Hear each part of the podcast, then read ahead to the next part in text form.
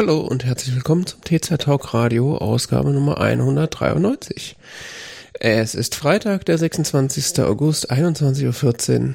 Mein Name ist Jan David Gude und mit mir im virtuellen Studio wie immer Johannes Heimann. Hi. Irgendwie lädt das hier nicht. Das ist noch keine. das mit dieser Skichargerei ist ja keine äh, gelöste Technologie, ne? Shisha? Sh Shisha, ja. Was treibst du da? Shisha aufladen. Ah, okay. Qi-Charging. Ich habe ja so einen kleinen Puck hier rumliegen und irgendwie wollte der eben nicht, aber jetzt geht's. Servus. Das wirkt schon ein bisschen urig mit deinem Krug da. Oktoberfestbier. Er hält mir ja einen riesigen äh, das ist ein Heubi. Keramikkrug. Das ist ein Heubi, das ist gar kein großer. Das ist kleiner, ja? Genau. Normal. Fürs Frühstück eigentlich gedacht. Zum Weißwurstfrühstück. Ist diese, diese Heubi, normal ist ja Maus. Ich, ich spreche leider kein Ausländisch, von daher. Ja, ich war ja da im Urlaub. Habe daher. ich Sie jetzt nicht verstanden. Können Sie das wiederholen? Eleven! ah ja. So, und ähm, wie gehst du mit der nächsten Hitzewoche in Folge um? Hä? Ich dachte, das war's jetzt. Das war's jetzt? Ja, also, okay, wie bist du damit umgegangen? Äh, Gibt's bei euch noch Pflanzen? Also ich wohne ja äh, quasi in einem Naherholungsgebiet direkt am Park. Und ja, da gibt's noch Pflanzen. Also Echt? die äh, Wiesen werden etwas gräulicher äh, oder bräunlicher, aber tatsächlich der, sieht der Park hier gar nicht so schlimm aus. Ich hatte ja auch gedacht, dass es schlimmer ist, aber hier ist alles gelb. Also hier Selbst die Bäume lassen inzwischen hier, also hier sind Kastanien äh, um die Ecke, da hängen die sind inzwischen größtenteils braun. Auch hier in der Umgebung gibt es einen Park, da lassen die Bäume inzwischen ihr Blatt, ihre Blätter fallen, also fallen so richtig so knusprig braun vom, vom, vom Baum runter. Ja, ein paar machen das ja auch, aber es ist bei weitem nicht so schlimm, wie ich äh, initial gedacht hatte, dass es sein würde. Wir haben halt hier im, ich nenne es immer Hinterhof, aber es ist kein Hinterhof, es ist ein Hinter, mhm.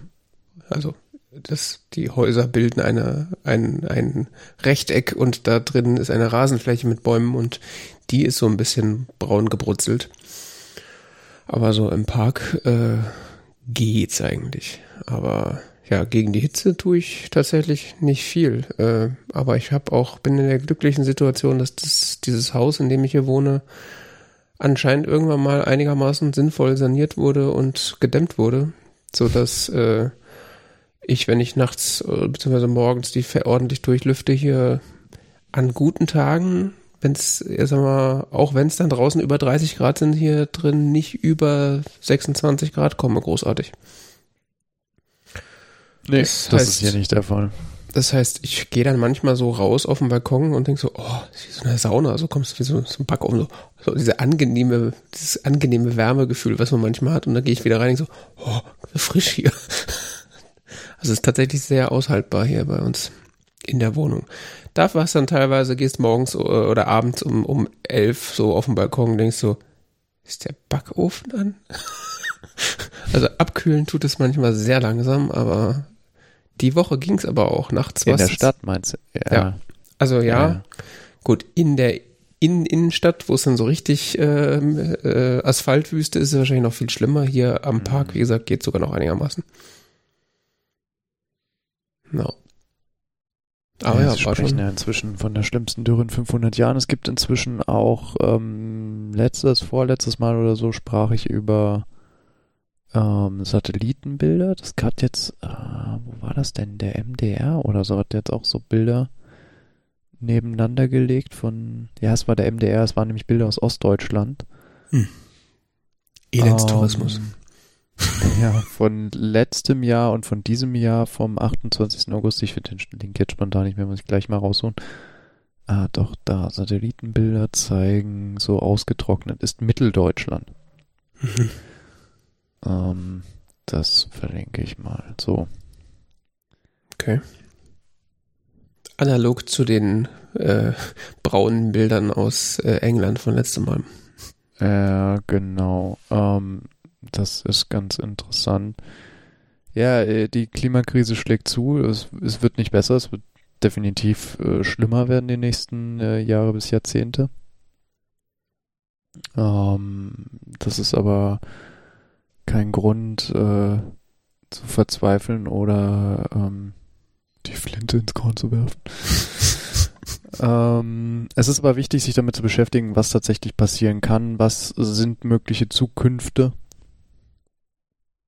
Mm, ein Buch, das sich damit beschäftigt, ist äh, Deutschland 2050. Das habe ich hier vor einiger Zeit mal vorgestellt. Mhm.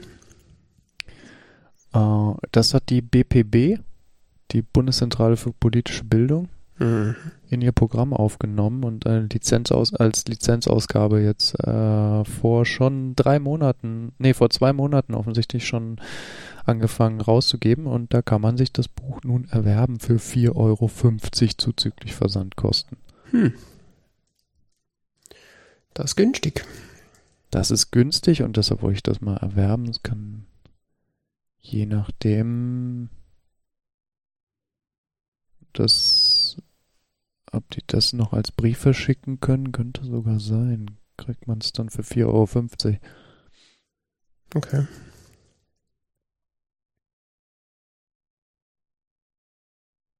Das weiß ich nicht. Ja, schön, ne? Bei der BPB, äh, die bringen ähm, viele Bücher, die auf dem Markt erfolgreich waren, die äh, tagesaktuelle Themen bearbeiten, besprechen. Ähm, als Lizenzausgaben raus kann man immer mal, äh, ist, sehr interessant, da ab und zu mal reinzugucken. Auch zum Beispiel das Buch von Michael Seemann ähm, zu den Plattformen. Ich weiß den genauen Titel gerade nicht. Gibt es auch da? Die Macht der Plattform. Ja. Ist das mhm. nicht seine Dis oder Habil oder sowas, oder? Das war Teil oder das war seine Dissertation, ja. Der Herr Dr. Seemann, ja. Mhm. Ja, äh, schade nur, dass so Leute von der FDP so bücherlich lesen. Ne? Deutschland 2050. Egal was. Irgendwas, wovon man schlauer wird. Naja, vor allen Dingen ähm, bestimmte Prozesse, die sie in dem Buch angesprochen hatten, von wegen hm, die bis 2050 eintreten könnten, gibt es inzwischen schon neuere Forschung, dass sie wahrscheinlich schon 2030 eintreten werden, insbesondere was die Gletscher angeht. Hm. Ähm, dass der Status, den man in der Gletscherforschung angenommen hat, dass er 2050 der Fall sein wird, im Sinne von ähm, wie viel Gletscher gibt es überhaupt noch in den Alpen? Wie viel Gletschermasse? Äh, dieser Status wird wahrscheinlich schon 2030 erreicht werden. Mhm. Ja, gefühlt geht es ja jetzt eher alles gerade viel schneller als initial mal gedacht. Ja, das liegt daran, dass das eben Klimamodelle sind und dass man ähm, eben nicht davon ausgehen kann und muss, äh, ähm, naja, gut, es gibt ja auch Klimamodelle, die sagen, es wird ja alles nicht so schlimm. Ähm, ja, das sind die. Äh, Modelle äh, sind immer nur die Versuche, die Wirklichkeit abzubilden. Das waren dann die Leute, die auf dem Claudia Schiffer Gymnasium waren.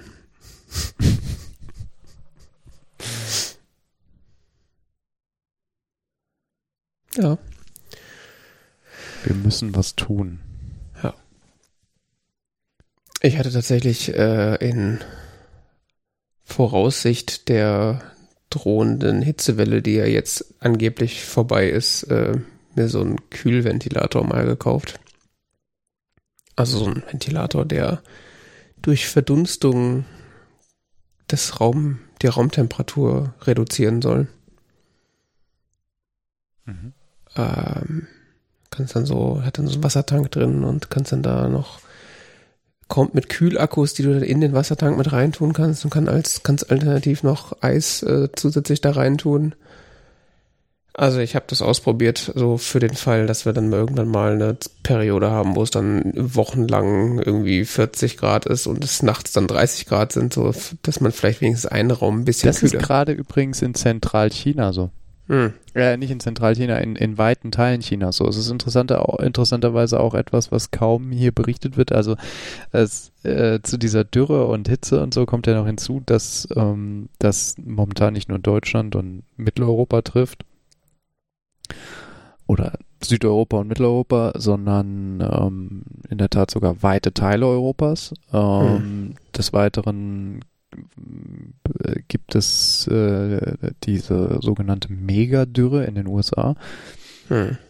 die, wo man von einer Dürreperiode jetzt von ungefähr schon 20 Jahren spricht, die mhm. dieses Jahr nochmal auch nochmal schlimmer war. Siehe Bilder da aus äh, bezüglich äh, aus von irgendwelchen Wasser, Wasserreservoirs. Ähm, was aber interessanterweise hier überhaupt nicht berichtet wird, ist diese extreme Hitzewelle, die momentan in China wütet, wo sie auch nachts in manchen Regionen nicht unter 34 Grad sinkt. Gott. Tagsüber bis zu 45, nachts nicht unter 34. Das ist, boah. Diese Hitzewelle, ähm, das war der, war der Rekord. Ähm, diese Hitzewelle von durchgängig Temperaturen mit paar 30 Grad geht da auch jetzt seit über 70 Tagen. Durchgängig. Ohne Pause. Und ich fange ja an zu schwitzen, wenn ich mal die Türen zu lange zulasse und es dann in einem Raum so 26,5 wird. Ich so, boah, jetzt sauber, jetzt muss die Tür wieder auf. Ja. So, wenn man stell dir mal vor, es hat ein paar Tage nachts nicht unter 30 Grad. Dann schlafe ich gar nicht mehr. ja, äh, um auf den Ventilator zurückzukommen, äh, den ich mir für solche Szenarien gekauft habe, ähm, das kann man sich gepflegt äh, verreiben. Das bringt gar nichts. Also ich habe das Ding mal äh, so testweise an einem heißen Tag in einem Raum auf voller Möhre laufen lassen und geguckt. Also ein Raum, den ich äh, mit einem Thermostat über, äh, mit einem Thermometer überwacht habe und also die Temperatur ist nicht wärmer geworden, also nicht wärmer geworden, aber ist auch nicht kälter geworden. Und für nicht kälter werden brauche ich so ein Ding nicht auf voller Möhre laufen lassen. Also das, ähm, der wird dann zurückgeschickt. ja, das heißt, äh, wenn man dann, oder falls ich mich dann äh, gezwungen sehe, hier mal irgendwie einen Raum kühler zu kriegen, wird es dann wahrscheinlich irgendwie auf so eine Klimaanlage äh, hinauslaufen. Hatte ich mir noch überlegt, ob ich, also gibt es ja da auch mehrere Varianten, gibt ja immer diese mobil, sogenannten mobilen Klimageräte, wo du dann quasi so einen Schlauch aus dem Fenster hältst, der die heiße Luft dann aus dem Fenster rauspumpt und idealerweise die Kühle in, in, den, äh, in den Raum. Das ist sieht mir aber alles zu, ja, äh, zu sehr nach Gefrickel aus, ehrlich gesagt. Also gibt es dann irgendwie so Applikationen für die Fenster, dass du da irgendwie so, äh, so, so einen Rahmen ins Fenster einspannen kannst, der dann wiederum über eine, äh, wie, so ein, wie so ein Zelt sich verjüngt zum Schlauch hin. Ja, ich weiß ja nicht. Also ich glaube, wenn man dann sowas haben will, sollte man tatsächlich dann sich einfach so ein Split-Gerät einbauen. Also das, was man so, eine richtige Klimaanlage, wo dann in die Wand ein Loch gebohrt wird, äh, wo dann außen am Haus was befestigt wird und innen in der Wohnung was befestigt wird. Problem ist ja, halt, das, ja. Das Genialste in der Richtung sind Geräte, wo du dann beides mitmachen kannst, heizen und kühlen. Ja. Zusammen mit einem isolierten Haus. Hm. Ja. Das auch erstmal. Problem ist halt. Äh, ist jetzt als Mieter nicht so einfach. Richtig. In so einem Mietshaus äh, weiß ich nicht, wie offen da die Vermieter sind, wenn man dann da so eine Wand aufbricht. Wobei ich auch schon belegt habe, ob ich nicht meiner, meiner Vermietern hier äh, einfach mal frage, ob das nicht so, was sie denn dazu sagen. Da hatte ich schon mit einem Kollegen drüber gesprochen ob das nicht eine gute Idee wäre. Und der meinte dann so, ja klar, am Ende erhöhen sie dann auch deine Miete, weil du damit die Wohnung wertvoller gemacht hast. mhm. Ja. Ja gut, also in der aktuellen Situation bin ich tatsächlich relativ zufrieden und äh, zwischendurch mal ein kühles Getränk oder Ventilator hilft äh, hier schon, um, um zumindest gefühlt auf Temperaturen zu kommen, dass man äh, das hier sehr gut aushalten kann. Aber das hat natürlich auch seine Grenzen, wenn es dann äh, chinesische äh, Zustände hier annimmt. Dann hilft einem, ich meine, wenn es nachts 34 Grad sind und tagsüber 45 Grad, dann nützt dir die, nützt dir die Dämmung halt auch nichts mehr. ne? Ja. Naja, es sei denn, du hast so ein geschicktes Kühlgerät. Ja, ja, sag ich ja. Dann ist, sieht das nochmal anders aus. Aber rein mit Dämmung kommst du dann halt nicht mehr weit. Ja. Ähm, so zu anderen Themen, die die Welt verbrennen. Äh, unser anderes Lieblingsthema, die sogenannte Krypto Web3 Blockchain Bullshit Bubble. Ähm, hatte der äh, liebe äh, Linus Neumann vor kurzem einen Talk auf so einer ähm, Krypto-Konferenz gehalten. Mhm. Äh, den hatte ich auch schon vor Wochen tatsächlich gesehen, als er den getwittert hat. Und äh, der ist mir dann nochmal kürzlich in einem sozialen Netzwerk äh, wieder äh, untergekommen und er hatte dann auch letztens im Logbuch Netzpolitik nochmal darauf verwiesen. Ähm, da möchte ich eigentlich gar nicht so viel zu sagen, sondern eigentlich nur eine Empfehlung aussprechen, dass man sich das doch mal anschauen möchte. Äh, insbesondere, wenn man sich mit der Thematik so im Allgemeinen noch nicht auseinandergesetzt hat und da mal so eine ernstzunehmende technische Einschätzung hören möchte. Oder auch einfach zur reinen Unterhaltung, wie ich mir das angeschaut habe. so, äh, um mal alle Buttons gedrückt zu bekommen, wie es so schön heißt, äh, im Sinne der äh, Weltuntergangshumoristik.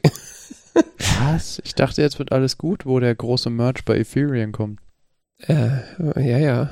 Also ich. Ähm, weißt du, worauf ich anspiele? Nö, keine Ahnung. Ich verfolge das so überhaupt nicht mehr, ehrlich gesagt. Was wird denn da gemercht? Du bist ja gar nicht informiert. Hodel, hodel. Ähm. ich habe auch keine Ahnung, wovon ich rede. Aber das Einzige, was ich mitbekommen habe, war, ja, ja wir sind ja so, so also, wir gehören halt nicht zu den Gewinnertypen, weißt du? Das habe ich auch schon früh in meinem Leben festgestellt, ja. ja, ja. Leistungsträger dieser Gesellschaft. Ähm, Leistung muss ich wieder lohnen. Wer haltet recht? Wer hodelt hat recht. There we go. Man muss einfach mal richtig drauf abriffen, dann kommt dann schon irgendwie ein Sendungstitel raus. Genau. Also, ähm, Ethereum. Hm. Die Ether, wie ja die so, coolen Kids sagen. Sagen sie? Ich glaube schon. Ich gehöre nicht zu den coolen Kids, deshalb kenne ich mich da nicht so aus im Slang. Äh, diese das ist ja mehr oder minder so, dass das, das zweite äh, heiße Ding nach Bitcoin. Ja. Heiß und während, im, im wahrsten Sinne des Wortes. Bitcoin äh, ist ja mehr so, so ähm, der, der, der konservative Tanker, ne? Und die, das war die der erste Versuch. Die wollen sich ja gar nicht mehr ändern und äh, da stehen alle die ähm, Unabhängigkeits- und Freiheitsfanatiker dahinter und sagen, hier, Zentralismus voll doof und keine Ahnung was.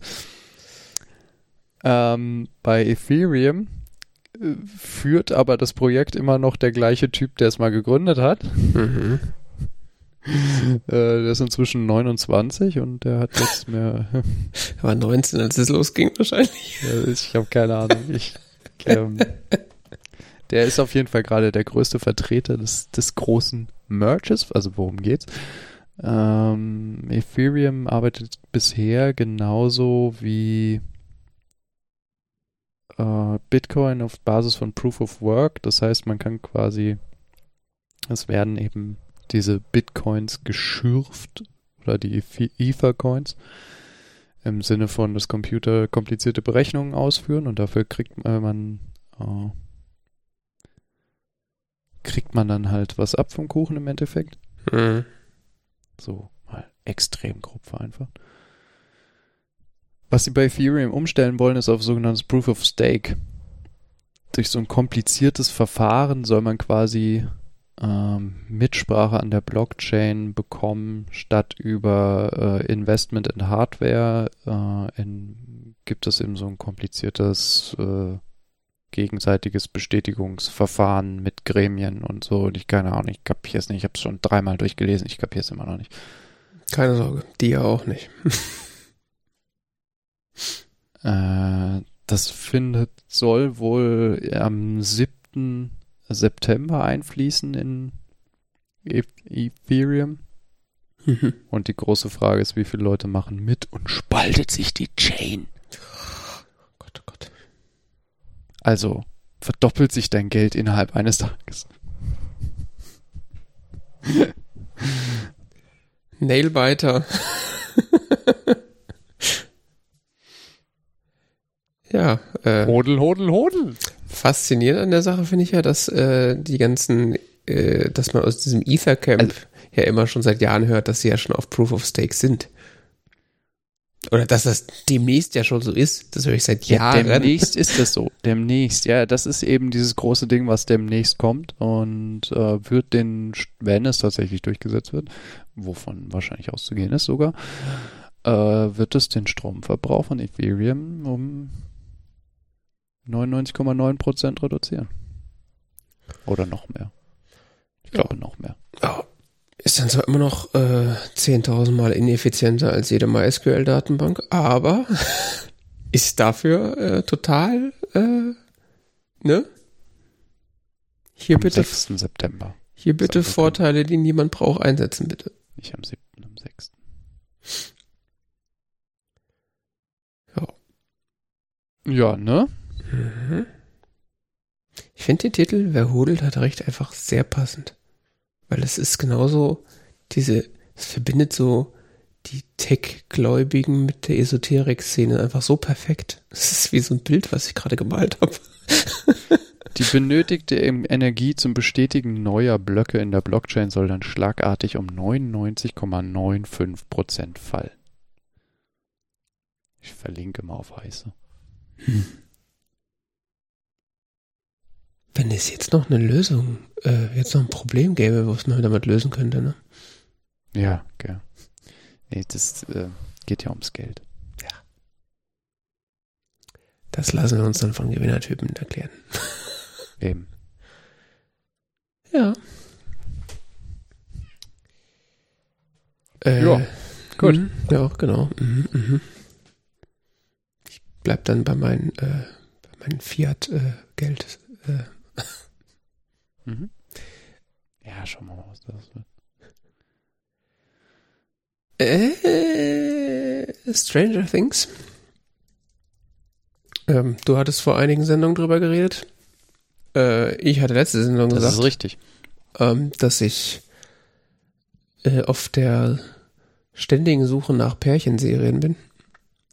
Mhm. Wir erinnern uns. Ähm, und jetzt hat sich ergeben, dass äh, was auch immer wir vorher geguckt haben, ich glaube Malcolm in the Middle war es, genau, äh, hatten wir fertig geguckt und ähm, sowohl ich als auch meine Freundin hatten noch nicht Stranger Things gesehen und haben jetzt damit angefangen. Und ich wollte jetzt gar nicht so viel drüber reden, weil ähm, das hat, hast du im Zweifelsfall ja schon äh, getan, aber auch schon jeder gesehen? Hat auch schon jeder gesehen außer mir? Jeder. Jeder. Aber ich, ich äh, kann ja nur mein Überraschen dazu äußern, wie äh, geflasht ich war. Also Manometer. Ganz schön spannend. Ne? also ich dachte, das ist so, ja, das ist halt so ein bisschen Mystery mit Kindern. Was soll da schon passieren? Erste genau. Folge. Und dann denkst du, oh Gott, was passiert hier? Hol den Beruhigungspillen und den Schnaps. Ich kann nicht noch eine Folge gucken, aber ich will wissen, wie es weitergeht. Das halte ich nicht aus. Äh, ja. Deswegen haben wir jetzt auch zwei Wochen gebraucht, um die erste Staffel zu gucken, weil so, der, ich kann, ich kann ja nicht weiter gucken. Der Stresspegel muss erstmal wieder sinken. Ja. Das Cortisol, es gibt ja gewisse Level, die sollte man nicht überschreiten. Deswegen haben wir dann als Ausgleichsserie noch Community angefangen zu gucken. Ja. so, okay. so, so vier Folgen Community dann hinten rein, um wieder runterzukommen. Und das ist erst die erste Staffel. Die ist ja noch harmlos. Ja, ging so. Und ich muss sagen, Nein, die ist schon sehr spannend, das ist schon richtig. Ja, die ist spannend und die ist auch echt einfach gut geschrieben und vor allen Dingen auch so intelligent geschrieben. Also ja, das geht so weiter. Ja, und vor allen Dingen ist die, ist die erste Staffel ja so geschrieben, dass man denkt, ja, okay, die Serie könnte ja aufhören. Ja. Also, das hat, äh, bis auf so ein paar Punkte, die sie sich quasi offen halten, damit sie eine zweite Staffel machen können, ist das so, okay, das könnte jetzt hier aufhören. War, es war aber echt wahnsinnig, wahnsinnig gut. Kann man einfach nicht anders sagen. Ähm, und auch, also die Schauspieler, also vor allem die Kinder so, meine, also, wo haben sie die her? Ja, ist faszinierend, gell? Also nicht nur hier äh, Millie Bobby Brown, die ja sowieso äh, da äh, ein Feuerwerk äh, abfeiert, aber auch die anderen, also die, die Jungs. Bin äh, hin und weg, was das angeht. Ja, ich habe jetzt, wir haben jetzt die zweite Staffel angefangen. Die geht Gott sei Dank ein bisschen ruhigerer los. Das ist so, da kommt man auch mal zwei Folgen zur Not gucken. Ich bin noch nicht so richtig, Ach, ja. Äh, ja. Mal gucken, wo es da so hingeht. Macht jetzt auch schon so wieder so Anstalten, dass es dann doch wieder sehr spannend wird gerade. Ja, ja, ja, ja. Ja, ich bin äh, on the edge of my seat. Also die erste kann ich mich noch relativ gut erinnern, so als abgeschlossener Komplex. Die hm. zweite und die dritte, das verschwimmt irgendwie in meiner Erinnerung. Haben sie das so übergreifend gemacht, ja?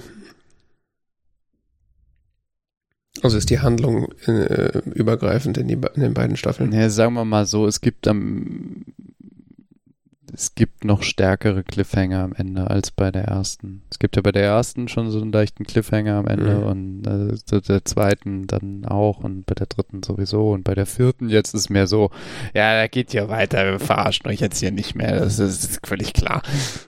Ja, Cliffhanger ist auch so ein Ding. Also das zwischen den Folgen, das ist ja manchmal echt schon so, come on ich hab's doch abonniert. Ihr müsst es nicht machen. Ihr könnt doch einfach mal so einen Abschluss machen, damit ich dann ruhig äh, schlafen gehen kann und nicht drüber nachdenken. Weiter gucken. Ah, hat doch niemand was von, wenn ich die ganze Staffel auf einmal durchbinge. Im oh. Gegenteil, Netflix hat doch was davon, wenn ich das langfristig so keine verteilt Ahnung. Ja, gucke. Du hast schon recht, ich verstehe auch nicht, warum die das machen. Aber. Also es funktioniert total. Also wenn ich sozusagen äh, nicht so Schiss hätte, hätte ich wahrscheinlich die erste, Folge, erste Staffel am Tag durchgeguckt. Aber äh, ja. ja. Also das, also wie, wie düster die ist tatsächlich, äh, das hat mich ein bisschen, ähm, das hat mich umgehauen. Also ich dachte so, okay, ja, das ist so ein bisschen Mystery, aber das ist ja holy fuck. Die erste Staffel düster. Mhm. Ah ja. Ich fand das so, sehr düster. Kann man so sehen. Ja, schau mal die vierte. Ja, ich mache erst mal zwei und drei und dann. Ja, ja, ist schon okay. Es steigert sich. Die Kinder werden ja auch älter. Aber, ja gut, ich ja auch, aber ich weiß nicht, ob das was ändert. muss ich warten, bis ich 40 bin. ich habe keine Ahnung, ich habe die ja alle so im Jahresabstand gesehen oder mhm. so. Ich weiß, ich, ich weiß nicht mehr, welche, wann die wo rauskamen, aber.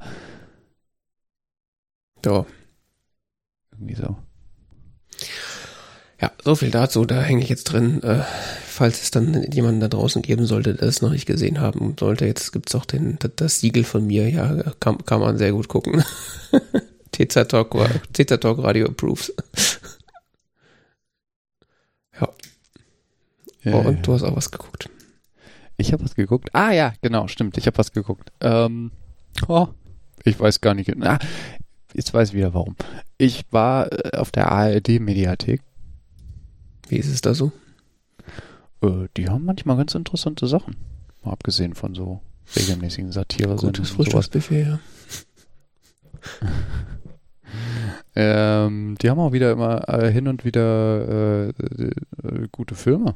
Also das öffentlich-rechtliche nicht unterschätzen. Die ähm,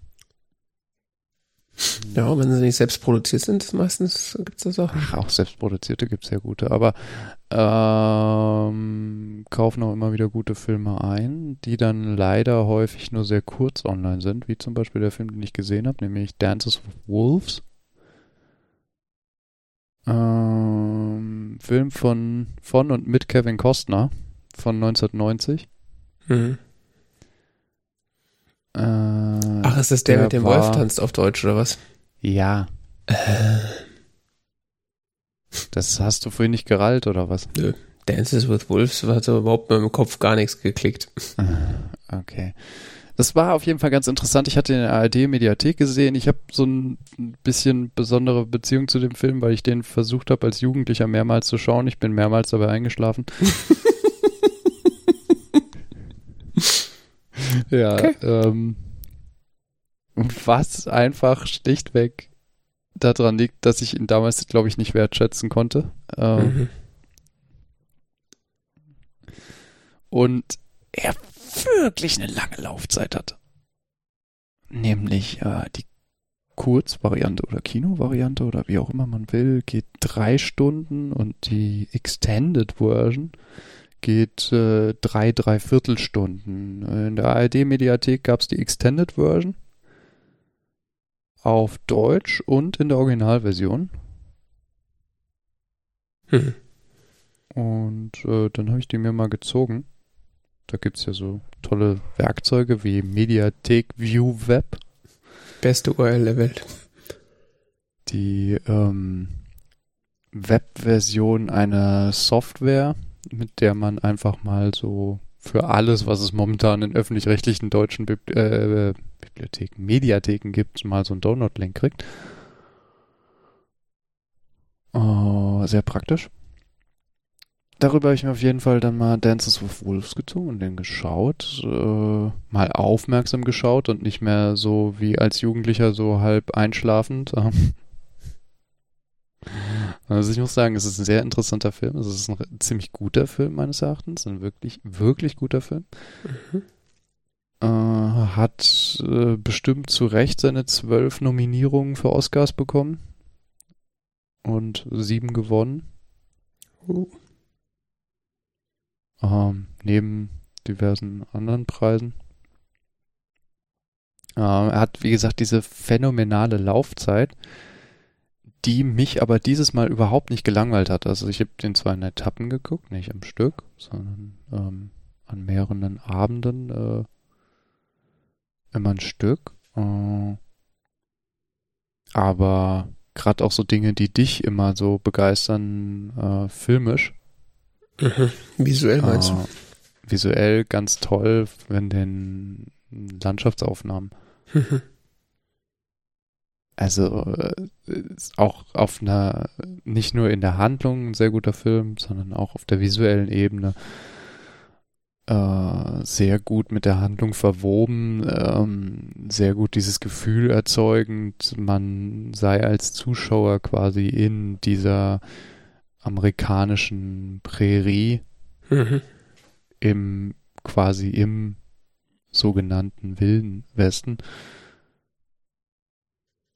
Ähm, die Handlung des Films ist relativ kurz beschrieben für dafür, wie lange er läuft. Es geht um John Dun Dunbar, mhm. heißt er. Ähm, gespielt von Kevin Costner. Er ist ein Lieutenant im Bürgerkrieg der USA, der Nord, äh, ein Lieutenant der Nordstaaten. Mhm. Ja, er wird im in einer Schlacht verwundet. Er hat äh, ist äh, möchte nicht, dass sein Fuß amputiert wird, äh, begibt sich dann aufopferungsvoll in die Schlacht. Mhm trotz verwundetem Fuß und reitet einfach mit seinem, mit einem Pferd äh, auf den Gegner zu. Mhm. Wird aber verblüffenderweise von den Gegnern nicht getroffen, was wiederum äh, die Truppen der Nordstaaten motiviert, äh, die Südstaatler dort zu überrennen und ähm, die die äh, Nordstaatler erreichen einen, einen großen Erfolg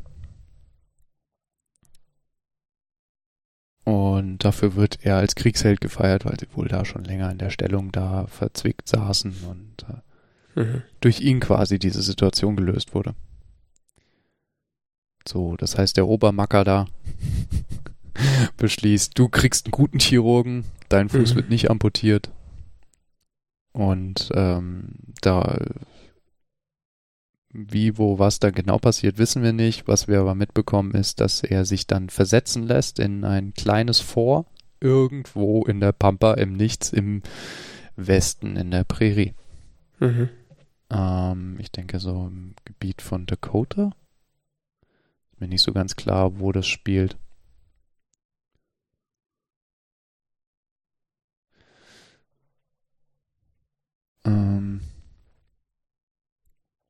Das Fort Sedgwick.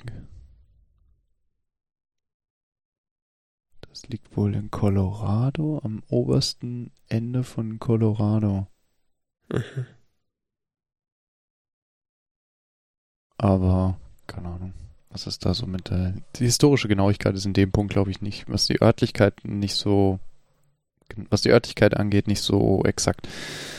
Ähm, die Handlung danach ist relativ simpel, weil äh, was passiert, er äh, lässt sich dahin versetzen, er ist letzten Endes, äh, trifft dort niemanden vor und beschließt dann alleine dieses Vor zu halten.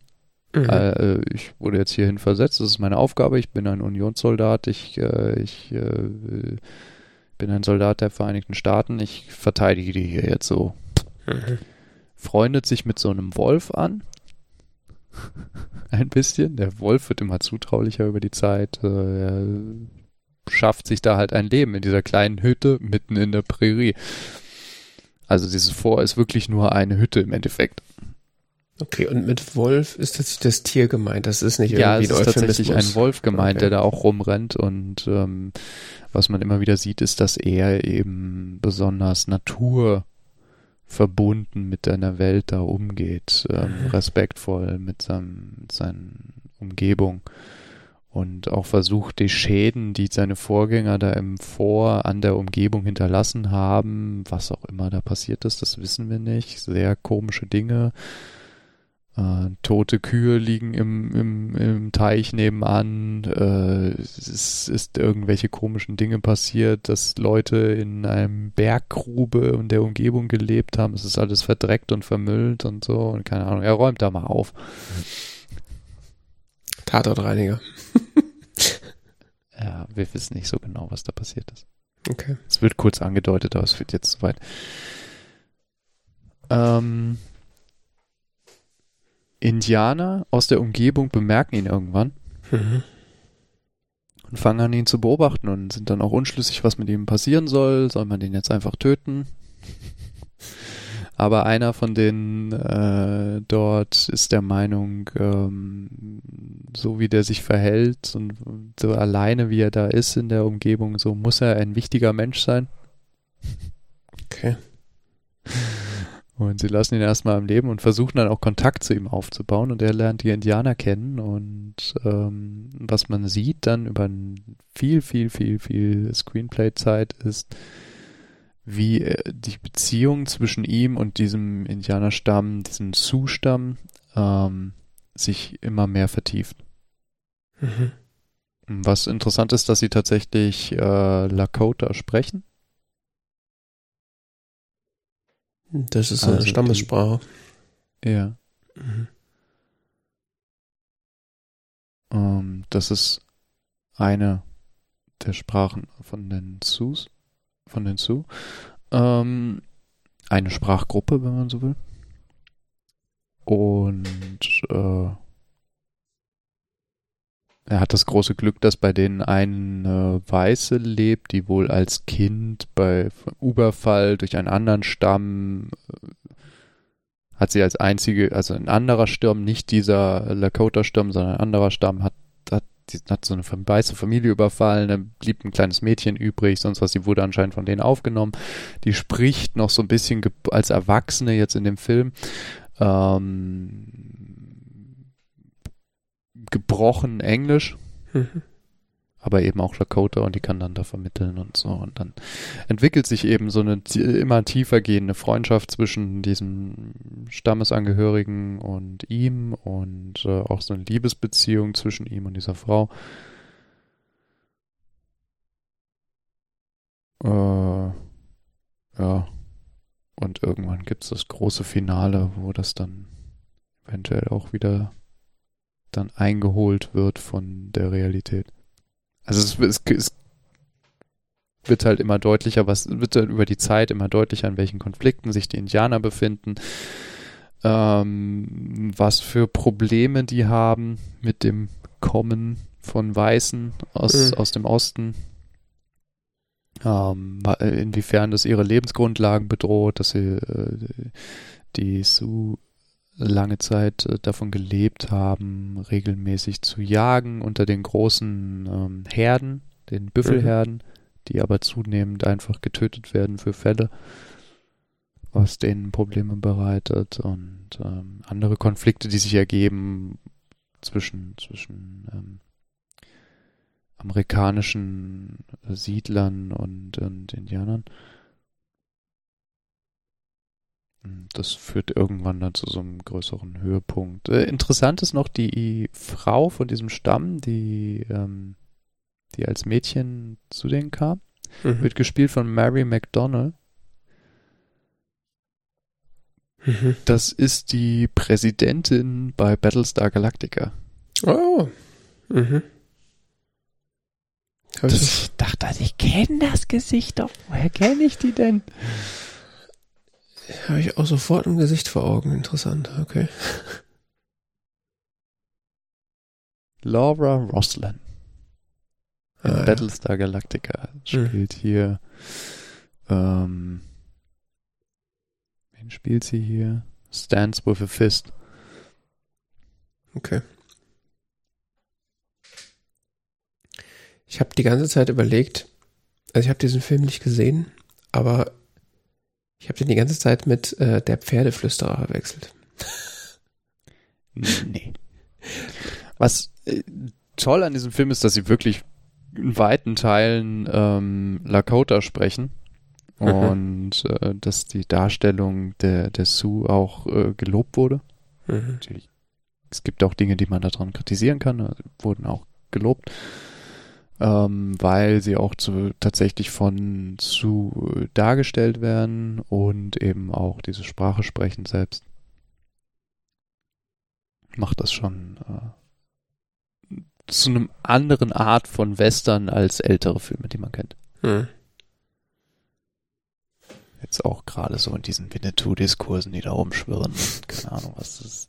Ganz andere Art von ja. Darstellung. Mhm.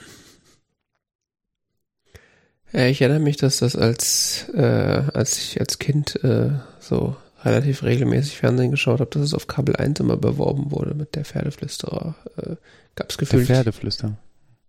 Ja, genau. Der Pferdeflüsterer gab es gefühlt jedes Wochenende auf Kabel 1 im Fernsehen. Bestimmt. gefühlt jedes Wochenende. Über Jahre. Mit Robert Redford übrigens. Genau. Und, und aber auch zwischendrin dann mal einge, eingestreut, äh, der mit dem Wolf tanzt oder so. Und deswegen ist das für mich eine Suppe. So, äh, ich habe das jetzt komplett unter einem Film abgespeichert, aber es sind ja zwei verschiedene. Und das mhm. Problem ist, dass mich das so genervt hat als Kind. Diese ständige Werbung auf Kabel 1 für der Pferdeflüsterer. Jetzt auf Kabel 1. Dass ich nie auch nur den, also das hat, hat quasi mit auf diesen Film abgefärbt, dass ich dann nie in der Lage war, den mal zu gucken, weil ich so, äh, nee, wer so penetrant Werbung für so einen Scheißfilm macht, der kann gar nicht gut sein. ja. The Mind of a Child. Ja, okay. Der Film hat mich äh, sehr an den anderen Western, der, den ich hier mal referenziert habe, Little Big Man erinnert, mit Dustin Hoffman. Mhm.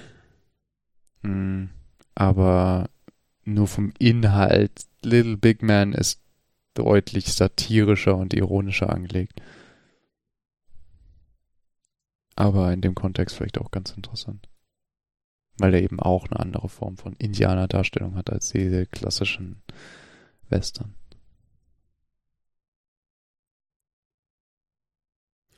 Oh, 8 von 10 auf äh, IMDb. Was denn? Der mit dem Wolf tanzt. Das ist gut, das ist ein wirklich guter Film. Ja, ich glaubte das sofort. Wie gesagt, der war ist auch nur so durch meine kindliche Verklärung und Verwechslung mit anderen Filmen so irgendwie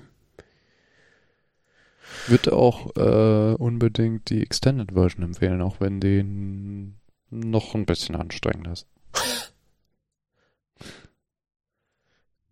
Wie lang war die? Fast vier Stunden. Ja. Okay.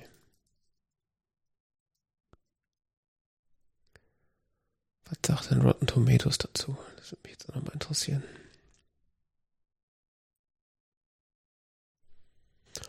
87% Audience Score und 83% äh, Critic Score. Das ist jetzt nicht super umwerfend, aber ist auch schon ziemlich gut, ehrlich gesagt. Ja, es ist jetzt auch nicht so der Hammer-Kunstfilm oder so. Es ist schon so ein. Ist schon ein Kevin Costner-Film. Hm.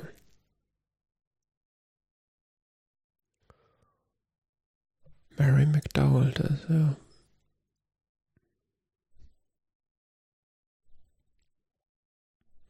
Faszinierend.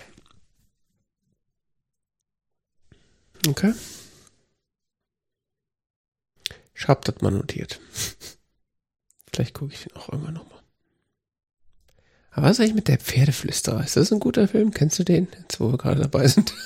Ich habe den noch nie gesehen. Gleiches Problem. Zu oft auf Kabel 1 beworben. Okay. Dann hast du noch was gesehen. Äh, ja, ich habe ähm, Cleo fast komplett gesehen. Für die letzten Teil der letzten Folge hat es noch nicht gereicht. Das ist irgendwas von Netflix, ne? Das ist, wird mir ständig das angeboten. Irgendwas von Netflix, ja. Es wird mir ständig angeboten, aber irgendwie. Ähm, ich glaube, es gibt keine Wikipedia-Seite dazu. Ich habe zumindest keine gefunden bisher. Das ist ganz interessant. Ist. Der Hauptrolle spielt Jella Hase. Ach, das war das deutsche Ding, okay. Ja, das ist ein deutsches Ding, also eine deutsche Serie, die ähm, die deutsche Geschichte äh, als freie Grundlage nimmt. Und zwar die äh, deutsche Geschichte rund um die Wiedervereinigung. Dann Jella Hase spielt eine Stasi-Geheimagentin hm. Gestreng genommen eine Stasi-Killerin, die 1987 einen, einen Auftrag in äh, Westberlin ausführt mhm. und äh, daraufhin im Knast landet in der DDR. Mhm. Ja kurz vor der Wende kommt sie raus. Wegen Amnestie für die politischen Gefangenen. Mhm. Und, äh, oder kurz vor der Wiedervereinigung im Rahmen der Wende. Äh, und äh, geht auf einen Feldzug gegen die Leute, die sie in den Knast gebracht haben, die sie dahin gebracht haben, die ihr Leben quasi so versaut haben und geht darauf, das wird so zu einer Mischung aus Erinnerungstrip und äh, Aufklärung der eigenen Vergangenheit und äh, absurdes Spiel mit, also jetzt vom Drehbuch her, absurdes Spiel mit deutscher, deutsch-deutscher Wiedervereinigungsgeschichte. Mhm. Ähm, es wird von Folge zu Folge absurder. Äh, es hält sich in weiten Teilen nicht an irgendwelche historischen Realitäten. Das heißt nicht, dass größere Entwicklungen ähm, aufgehalten werden, aber ähm, es werden einfach historische Persönlichkeiten genommen und dann halt in diese Geschichte verwoben und deren eigentlich die eigentliche Geschichte dieser Persönlichkeiten, die, äh, naja gut, die äh, den muss man nicht so genau nehmen. Okay. Zum Beispiel tritt der äh, Stasi-Chef Mirke auf. Mhm. Äh, der ist erst an sich erst viele Jahre später gestorben als jetzt in der Serie. So viel können wir verraten. Dass der zu Tode kommt, ist jetzt nicht so der große äh, Spoiler. So ein bisschen wie Welcher, äh, äh, wie ist der Quentin Tarantino-Film nochmal? Mit den Nazis? Äh, Bastards irgendwas. Ja, Glorious Bastards. Glorious Bastards, genau. Ist ja auch so, spielt in einer deutschen Teil der Geschichte und nimmt dann so ein paar Wendungen, die nicht ganz so passiert sind. Und es, diese Serie hat Figuren, die sind so absurd. Also sie, Cleo, die Auftrag, die junge Frau, Auftragskillerin der Spa Stasi. Ein Typ, den sie dann in ihrer Wohnung trifft, ein Westler, Tilo. Mhm durchgängig high oder auf sonstigen Drogen, äh, glaubt, er ist von einem fremden Stern auf die Erde gebracht worden, ähm, will einen Techno-Club gründen.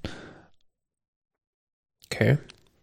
Äh, ein Polizist, ein Westpolizist, der ihr auf die Schliche kommt, äh, sie dann verfolgt und so weiter. Der BND spielt irgendwie noch eine Rolle.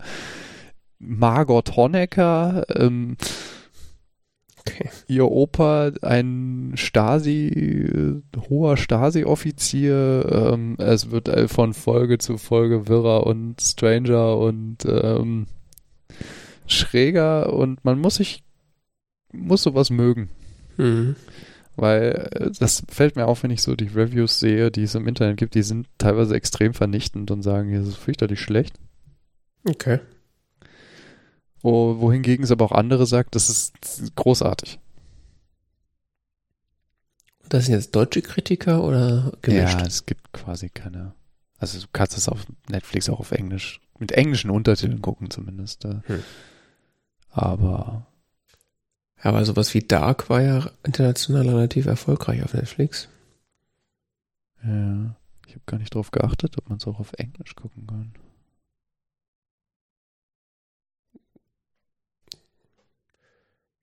Bin ich jetzt naiverweise erstmal von ausgegangen, aber kann natürlich sein, dass es nicht geht.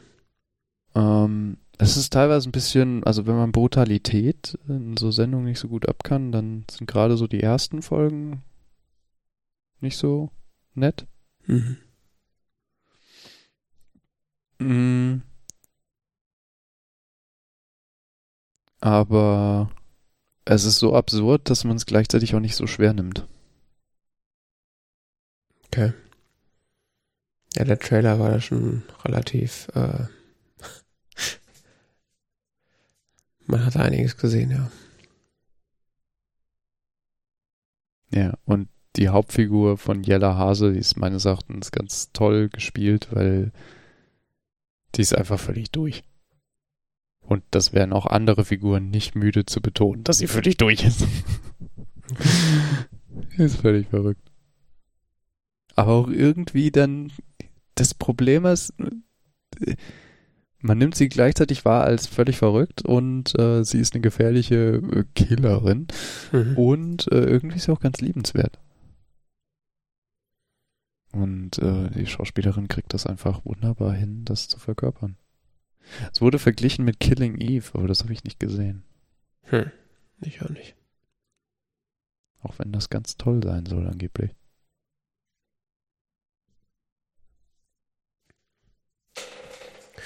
Ja, das wurde mir irgendwie die Tage auf Netflix so vorgeschlagen und habe ich mir den Trailer angeguckt und das war dann so, ja, auf der einen Seite interessant, auf der anderen Seite einfach auch so ein paar Nummern zu abgespaced, als dass ich das jetzt direkt gucken wollte. Ich weiß nicht wieso, ich habe die erste Folge gesehen und war so, oh ja, was ist das denn? Wie geht das denn weiter? Und keine Ahnung warum. Und als ich dann gemerkt habe, dass das eine deutsche Produktion ist, war ich sowieso schon mal ein bisschen vorsichtiger. Mhm. Aber wenn du das jetzt gut findest, ist das natürlich jetzt eine Zwickmühle. Ja, es ist, kennst du Deutschland 83? Nee, hast du auch schon erzählt von. Und es ist ja auch international, glaube ich, relativ gut bewertet, aber ich habe es ja, noch nicht gesehen. Ähnlich. Bitte? Das ist so ähnlich. Hm, okay. Die nehmen das ja mit der deutschen Geschichte auch mehr so als so. Jumping off point. Ja, genau.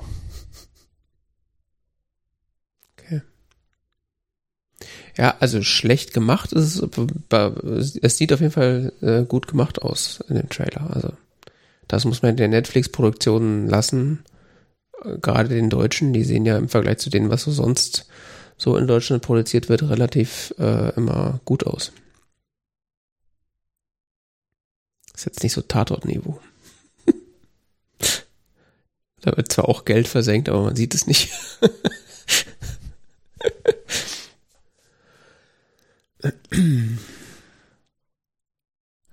Das ist mehr so was Kleines. Was für nebenbei. Ja, genau. Darf man auch nicht zu so ernst nehmen. Fürs Gefühl. ja. Gut. Du hast äh, Philipp Bande gehört.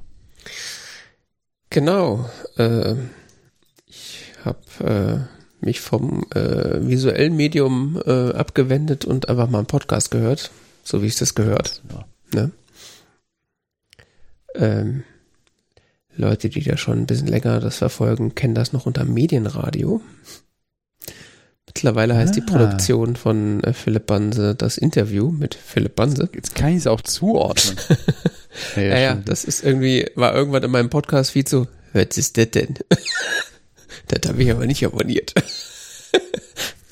Und dann so die, die, die History durchgeschaut, so, ah, Medienradio heißt es anders. Ich fand Medienradio eigentlich ein guter Name, aber äh, da sein ähm, Repertoire und sein Themengebiet da so ein bisschen aufbricht und erweitert und eben nicht nur über Medien spricht, sondern halt so mehr das CRE, äh, den, den mhm. Boden von CRE betritt, so einfach mal alles, so Sachen, die interessant sind. da reden wir drüber, scheint so das Konzept zu sein. Was das mehr, Interview. Mhm. Ja. Was mir sehr äh, ja, nahe liegt oder, oder was mir sehr gefällt, äh, so, dass man einfach über Sachen redet, die interessant sind.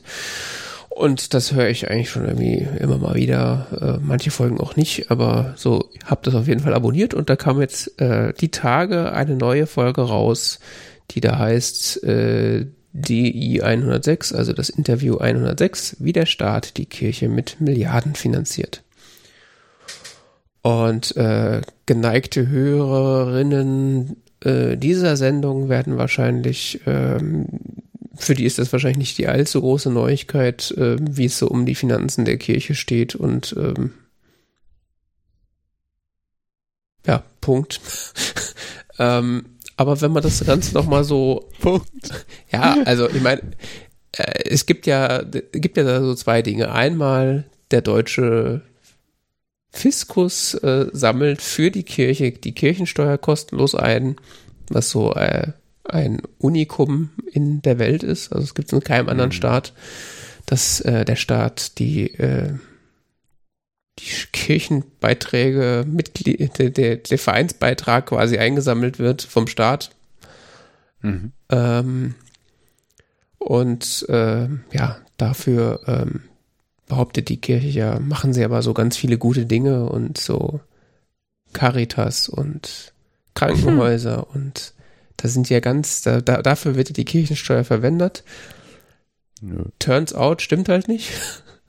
äh, Caritas und äh, diverse andere Dinge, die, auf die die Kirche ihr billiges Label draufhauen darf, äh, werden halt auch vom deutschen Staat finanziert. Und, ja, das wird abgerechnet nochmal extra. Ja, ja. Ähm, es, ist, es, es geht sogar so weit, dass, dass ähm, noch andere Dinge wie bestimmter Kirchenunterhalt oder Bischofssitz, auch Bischofsgehälter ähm, von der, vom deutschen Staat bezahlt werden, unabhängig von der Kirchensteuer. Quasi alle, alle, die für die Kirche arbeiten, werden vom Staat bezahlt.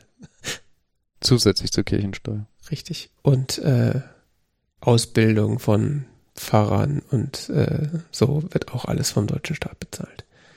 Ähm, ja, ich wusste das auch schon, weil, weiß ich nicht, ich war informiert, aber das war nochmal sehr erhellend, das äh, in zwei Stunden nochmal auseinander dividiert zu bekommen. Erstens, was da genau gezahlt wird, in welchem Maße von wem und warum das so ist, beziehungsweise wie es dazu gekommen ist. Und mhm. wie unwahrscheinlich das ist, dass sich da jemals was dran ändern wird, solange es so Parteien wie die CDU gibt. ähm, ja, äh, in dieser Folge ist äh, Shownotes, Herr Banse, schreiben Sie die ordentlich. Carsten Frerk ähm, ist dazu Gast. Mhm. Ein, äh, ja, Sozialwissenschaftler ähm, der Forschungsgruppe Weltanschauungen, Weltanschauungen ähm, wird da von Philipp Banse interviewt und ja, wie gesagt, dividiert das ganze Konstrukt mal auseinander. Und viel mehr kann ich dazu nicht sagen, weil dann würde ich den Podcast nacherzählen. Ähm, ja. Ja, passt doch, reicht doch. Wer das, wen das interessiert, da findet man sozusagen alles einmal gesammelt zu dem Thema.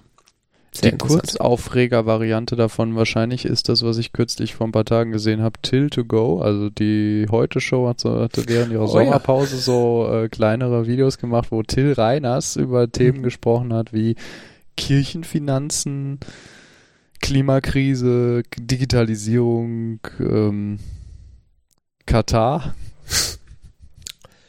Die großen Ks. Eine, ja, eine schöne Folge ähm, davon ist eben, oder ich glaube sogar die erste kann sein, dass das war, hier Ende Juli war das. Mhm. Die war zum Thema Kirche und Kirchenfinanzen. Die habe ich auch gesehen. Kirchliche Privilegien und so, bitte?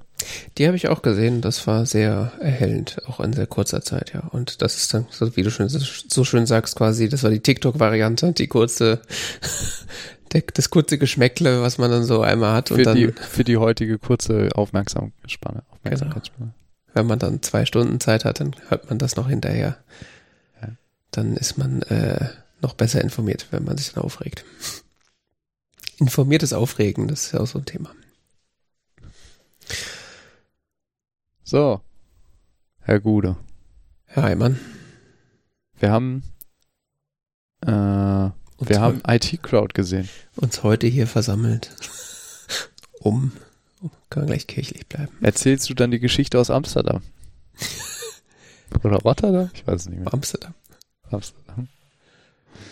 Ja, wir haben ähm, das letzte Mal aus einer Sektlaune heraus beschlossen, dass Jan David jetzt jede Woche, jede, alle zwei Wochen eine Folge IT-Crowd nacherzählt. Ja, äh, aber haben wir gar keinen Sekt getrunken. Das ist irgendwie interessant, wie das passiert ist. Naja. Also, IT-Crowd. Hätte ich mal den Wikipedia-Artikel dazu aufgemacht. Das ist, ist so ein britisches Sitcom von Channel 4. Uh, äh, es gab da mal ein Remake aus den USA. Wir sind aber die wahren Gläubigen. Das heißt, wir äh, schauen nur das ähm, britische Original. Es gibt ein Remake? Kennst du nicht? Nein. Was zur Hölle? Nein, habe ich noch nie von gehört. IT Crowd USA. Okay. Wow. Oder war das nur ein Film am Ende? Also, ich kann alles sein. Ich habe da aber nichts von mitbekriegt. Also. Und die ist nach dem Piloten wieder eingestellt? Ja, das war doch mit dem Darsteller von Community. Gott, ja, das sehe ich ja jetzt erst. Ah, es war, die haben es noch einen Piloten, äh, die haben nur einen Piloten gefilmt. Ach du Scheiße, American Version. Ich fall vom ja. Stuhl.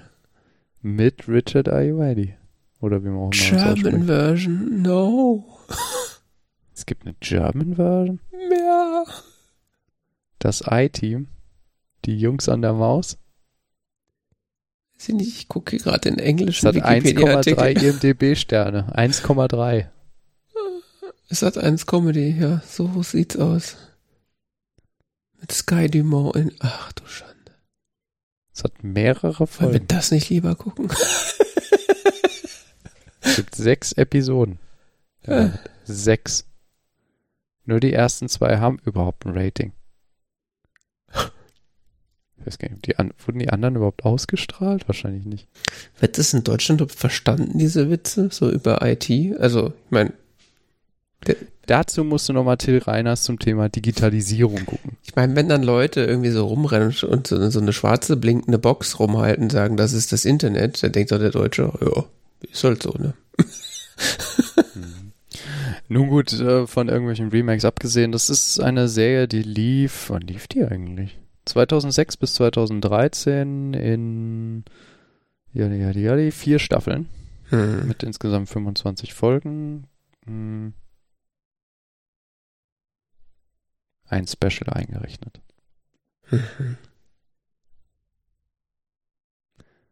Worum geht's? Ähm, eine junge Frau bewirbt sich bei einem großen Konzern. Wir wissen nicht so genau warum oder wofür eigentlich. Ähm, nein, nein, nein. Eine junge Frau hat bereits einen Job bekommen und jetzt wird sich überlegt, welches Department steckt man sie denn? ja. Äh, Jen Barber. Ist noch nie vorgekommen, sowas. oh oh. Ähm, der geistesgegenwärtige Chef sieht sie sofort im IT-Department, wo sie dann auch landet und auf Roy Treneman und Maurice Moss trifft. Mhm. Gespielt ja. von Chris O'Dowd und Richard Ayoade. Und Jen Barber wird gespielt von Catherine Perkins. Und was sehen wir in der ersten Folge? Wir sehen, wie Jen ihren Job bekommt, wie sie im IT-Department landet und wir lernen ähm, Roy und Maurice äh, ein bisschen kennen und wir lernen, dass äh, Jen überhaupt gar keine Ahnung von Technik hat. So wie der Rest der Firma. Wie diese großartige Szene zeigt, wo sie ewig lang in ihr Telefon spricht und dann Maurice irgendwann zu ihr sagt, äh, und sie fragt Maurice, ähm, was, was äh, kann ich für dich tun? Und er, äh, ich wollte nur fragen, ob ich dein Telefon anschließen soll. Ja. Ja.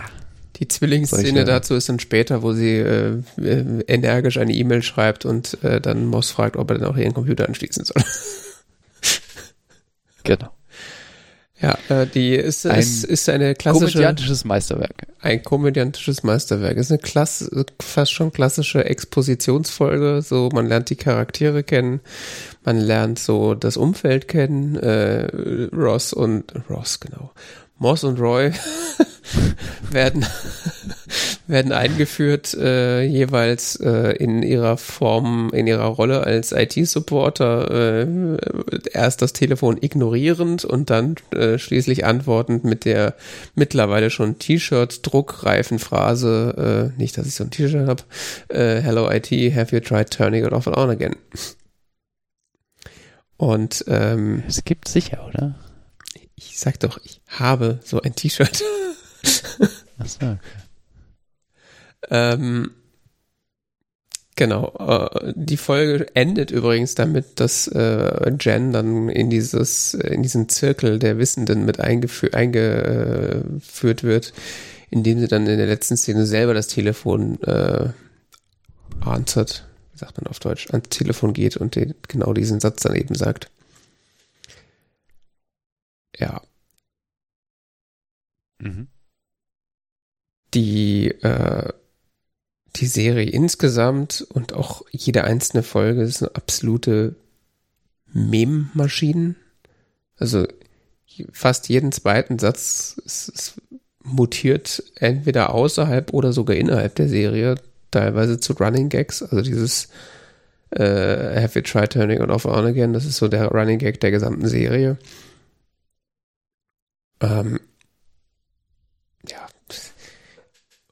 Und, und alles, was, was äh, Moss und Roy so tun, ist im Grunde, ja, wie du schon gesagt hast, Comedy Gold, was äh, was, sag mal, im, im Zirkel der Wissenden nur zitiert werden muss und jeder weiß, worum es geht. Allein sowas wie Let me put on my slightly larger glasses.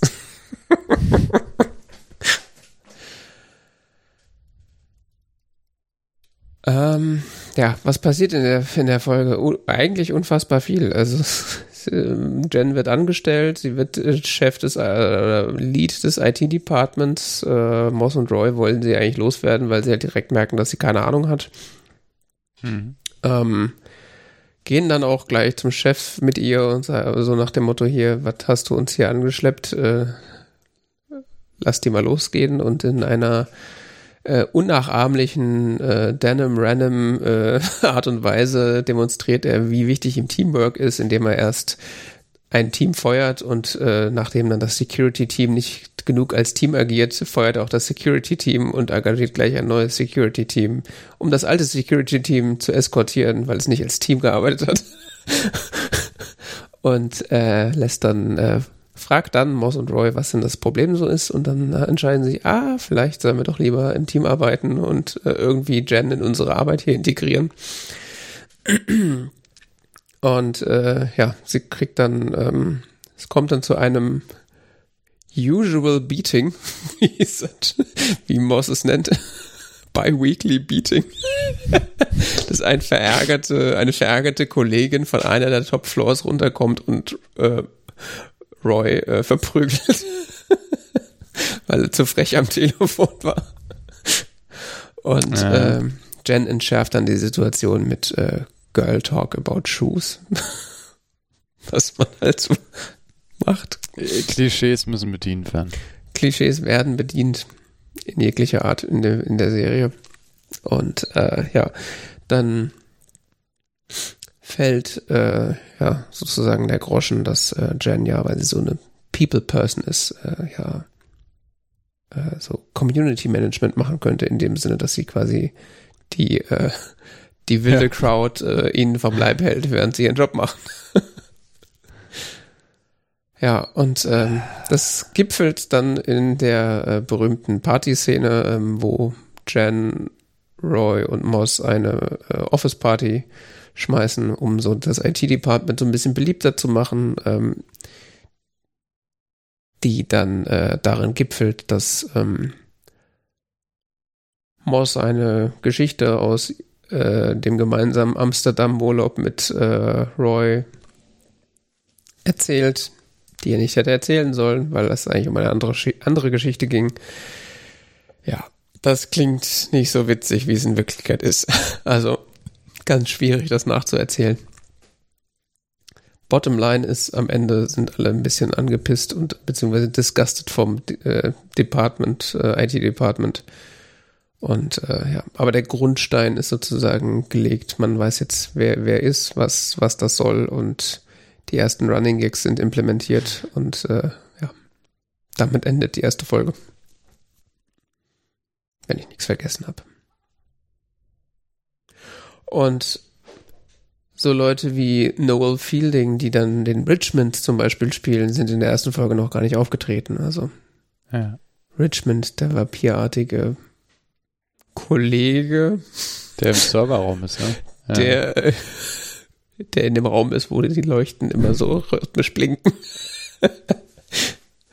Der The Red Door heißt die Folge, glaube ich. Ah. Ähm, ja, der kommt auch noch. Also, ja. Großer Spaß, auch wenn man die Serie schon zum siebten Mal guckt oder so. ist einfach. Es ist äh, unglaublich unterhaltsam. Ich weiß gar nicht so genau, wieso. Also ich musste mich auch zurückhalten, nur eine Folge zu gucken dann. Ja. Also nicht einfach so die erste Staffel. Ja gut, die, die Magie dieser Serie besteht, glaube ich, vor allen Dingen für Leute, die entweder in diesem Bereich arbeiten, im weitesten Sinne, oder die dem IT-Bereich irgendwie zugewandt sind, sei es auch nur aus privatem Interesse. Und halt so diesen Struggle von Menschen verstehen, die grundsätzlich so verstehen, was mit diesen Computern passiert, aber mit Menschen interagieren müssen in dem Kontext von Computern, die absolut mhm. keinen Schimmer haben, was da passiert und denen man alles erzählen kann.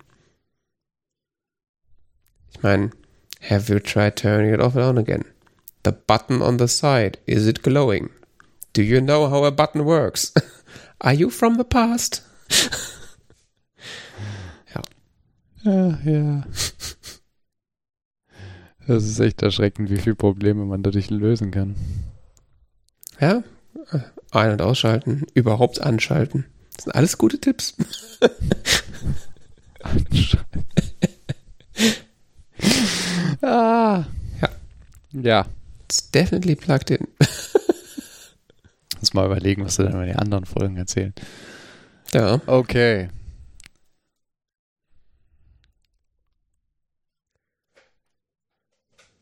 So viel als Vorgeschmack auf die Kategorie das literarische Duett. Genau. Aber wir haben auch noch ein anderes Schwergewicht der Comedy-Szene geguckt. Schwergewicht der Comedy-Szene, so schwer. Mindestens einer von beiden ist schwer. Fat-Shaming Alert. Huh? Fat-Shaming Alert. Genau, wir haben den Film. Ah, das macht in dem Kontext nichts aus. Johannes wollte diesen Niveau. Film unbedingt gucken. ja, weil es überheißt, der wäre so gut. Ähm, das hast du letztes Mal mir in die Schuhe geschoben. Das wollte ich jetzt nochmal richtig stellen. Was habe ich dir in die Schuhe geschoben? Du hast letztes Mal behauptet, ich will den unbedingt gucken, aber wollte will die ganze Zeit ja, gucken. aber liest dir das doch mal durch, was hier irgendwo steht auf, keine Ahnung, Rotten Tomatoes oder so, 90 Prozent. Also, falls ich es nicht gesagt habe, wir reden über den Film The Producers von 1968 und auf Rotten Tomatoes steht hier, wow, toll, super, jedes Mal, wenn ich ihn schaue, äh, lache ich mich hier auf dem Boden. Äh, hm. Funny idea into a slapstick-Film, tolle Performer, äh, alles perfekt, äh, großartig, keine Ahnung was. Ich persönlich, so wie ich das wahrscheinlich jetzt hier schon wiedergebe, kann das nicht so hundertprozentig nachvollziehen. Ähm, es ist ein Film von Mel Brooks. Ich weiß Mel Brooks sehr zu schätzen. Ähm, daran mag es nicht liegen. In den Hauptrollen Zero, Zero, wie auch immer. Mostel, ähm, der einen Theaterproduzenten am New Yorker Broadway spielt. Ähm, Gene Wilder, der seinen äh, Buchhalter. Sein, sein Buchhalter Leopold, genannt Leo Bloom, spielt, der später sein Partner wird und äh, in weiteren Rollen gefühlte 20 alte Frauen. Ja. Gibt es noch irgendwelche anderen wichtigen? Äh, den Deutschen. Hallo, also das ist ja wohl. Wie heißt der nochmal? Liebkind. Kenneth Mars. Franz Liebkind, ja. Franz Liebkind. Kenneth Mars, ja, weißt du übrigens, äh, Kenneth Mars äh, spielt fast die gleiche Rolle in Malcolm in the Middle nochmal, 70 Jahre später gefühlt. Ernst? Da spielte nämlich Otto, Otto Mantkusser oder sowas. Ein, Ernst, ein, was hat er gemacht? Ein, nee, nicht, nicht die Nazi-Variante, aber er spielt einen Deutschen, der in den USA ausgewandert ist und da eine Ranch äh, aufgemacht hat mit seiner Frau hey, Gretchen. Otto Mantkusser, ja. Ah, Otto, ich erinnere mich, ja. Stimmt, das ist der gleiche. Ja, stimmt. Otto Spannend. und Gretchen Grotto. ja. Äh, in diesem Film läuft er durchgängig mit einer Sturmhaube rum. Ähm, im Wehrmachtshelm. Mhm. Keine Sturmhaube, ein Wehrmachtshelm.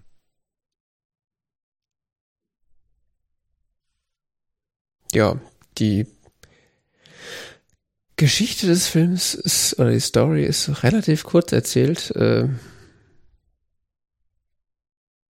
Zero Mostel, der Max Bialstock, Bialystock, Bialystock spielt, äh, ist äh, scheiternder oder gescheiterter oder zumindest alternder äh, Broadway-Produzent, der halt keine irgendwie Hits mehr zutage bringt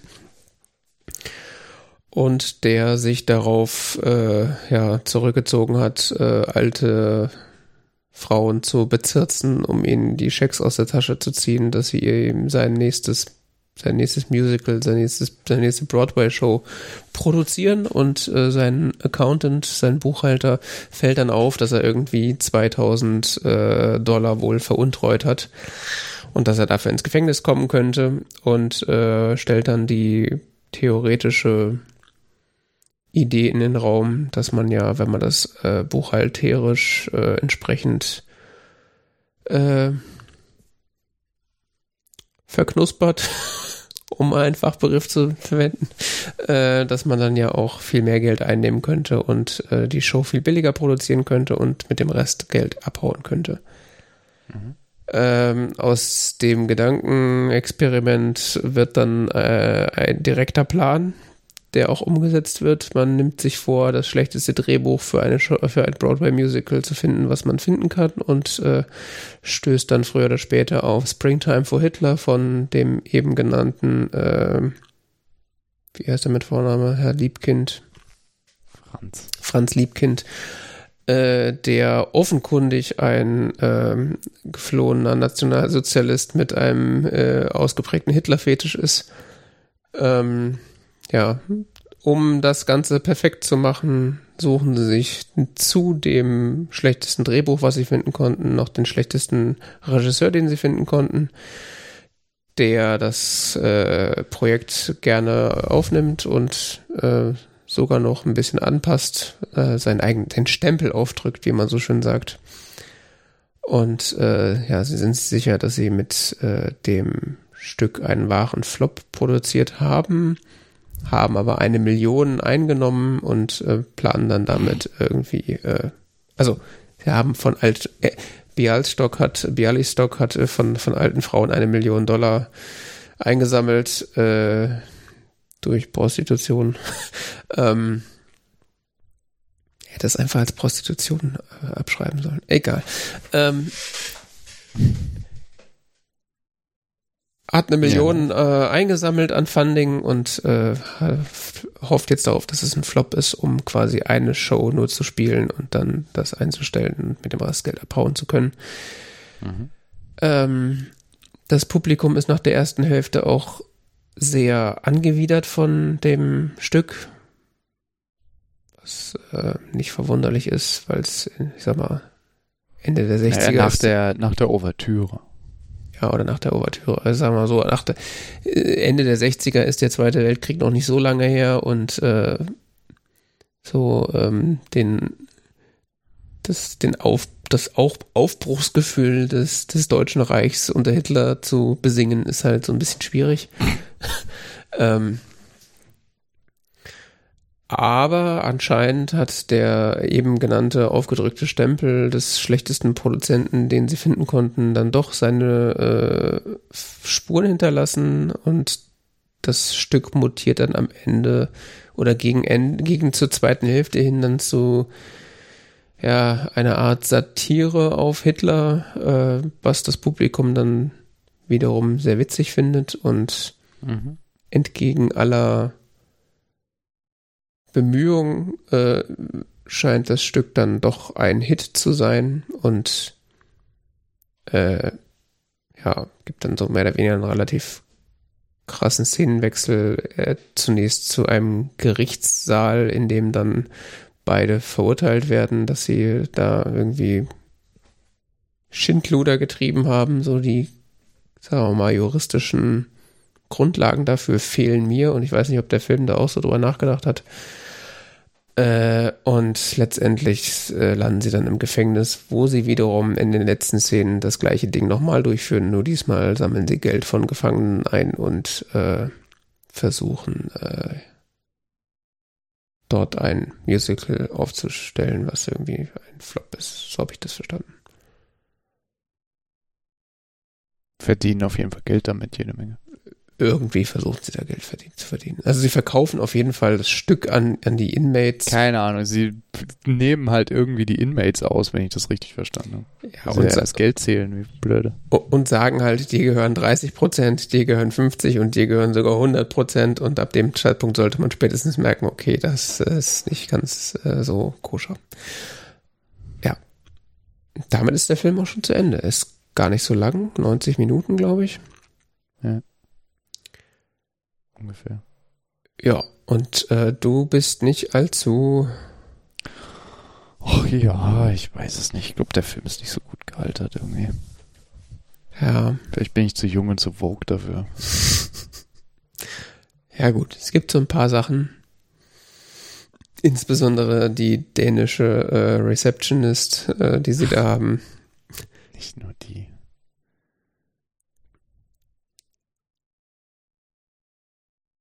Also ich habe vor zehn Jahren oder was das Remake von 2005 gesehen.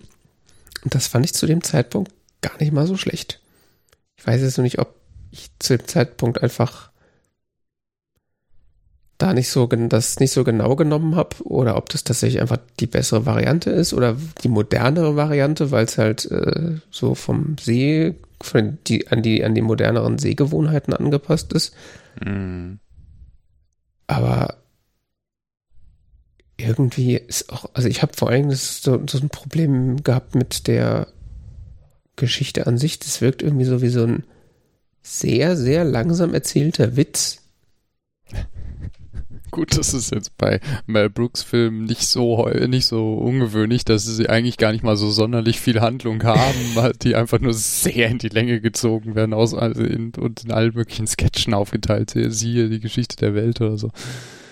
Ja, aber das ist halt so ein sehr langsam erzählter Witz, wo man die Pointe schon am Horizont winken sieht, aber man erzählt trotzdem noch mal eine Stunde weiter zu den Aufwitzenpunkt äh. hin und man denkt so, ja, das passiert jetzt gleich, das, das wissen wir doch jetzt. Also, ja, es ist halt irgendwie so, der ist so sehr unraffiniert, der Film, finde ich. Ja, ist sehr absehbar irgendwie.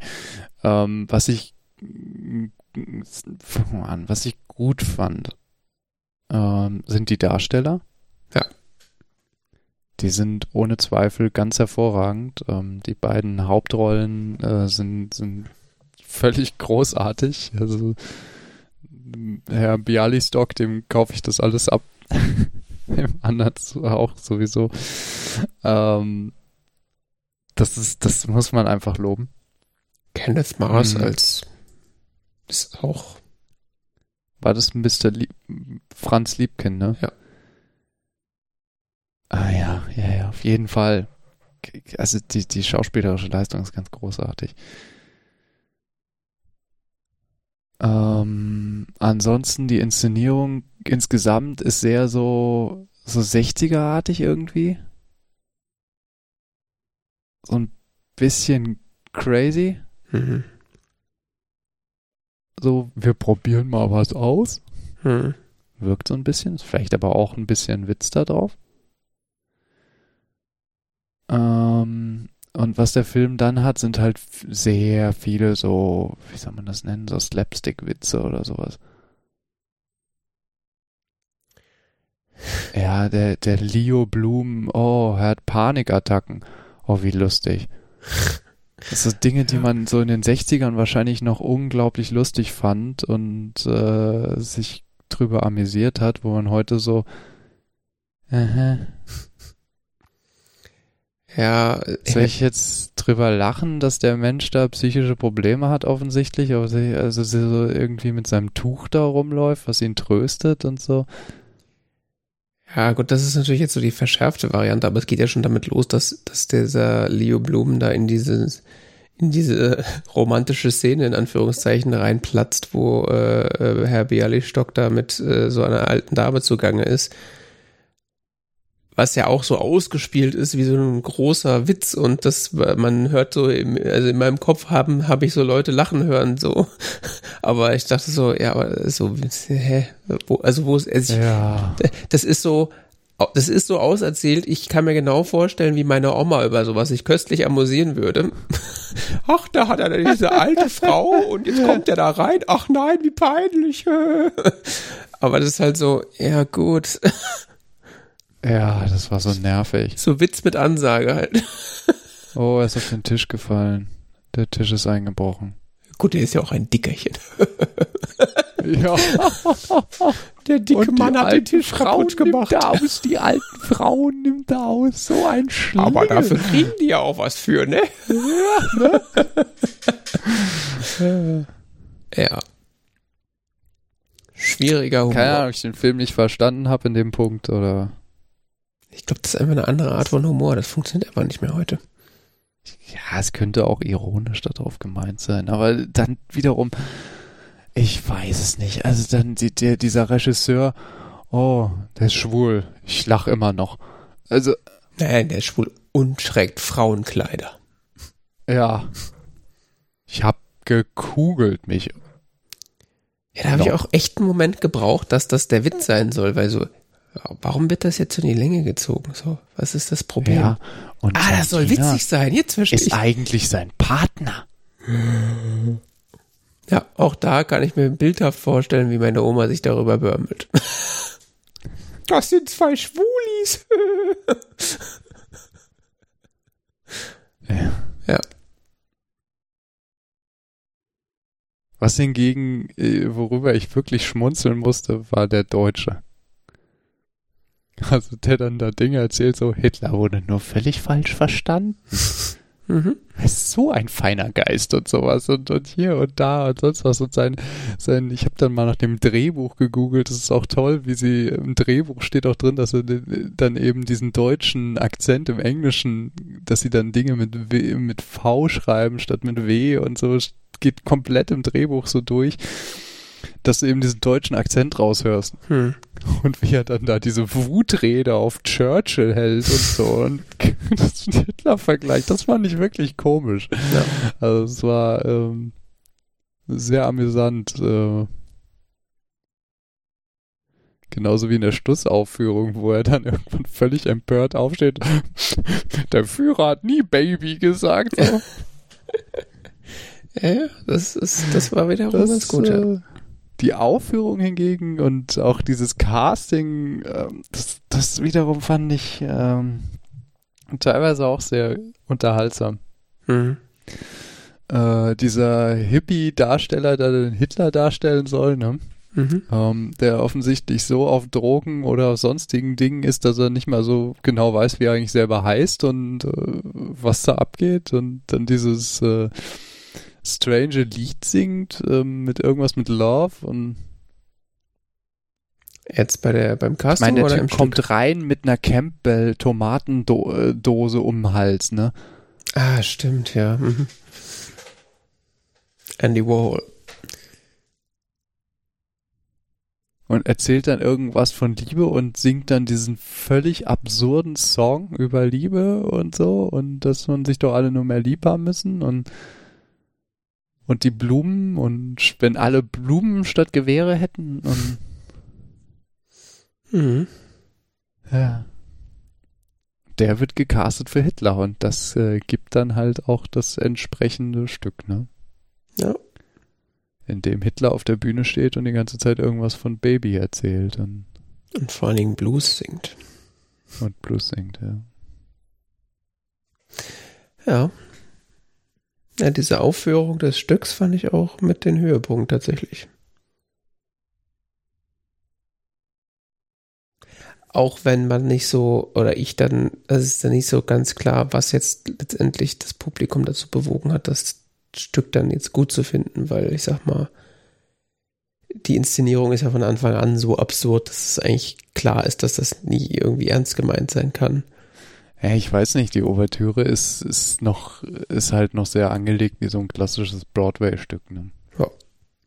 Ähm, große Aufführung, viele Tänzer, äh, äh gut, äh, was dann äh, das äh, schwierig zu ertragen macht, ist, dass ein Großteil der Tän Tänzer dann eben äh, nationalsozialistische Uniformen trägt, also sind das SS-Uniformen oder sowas.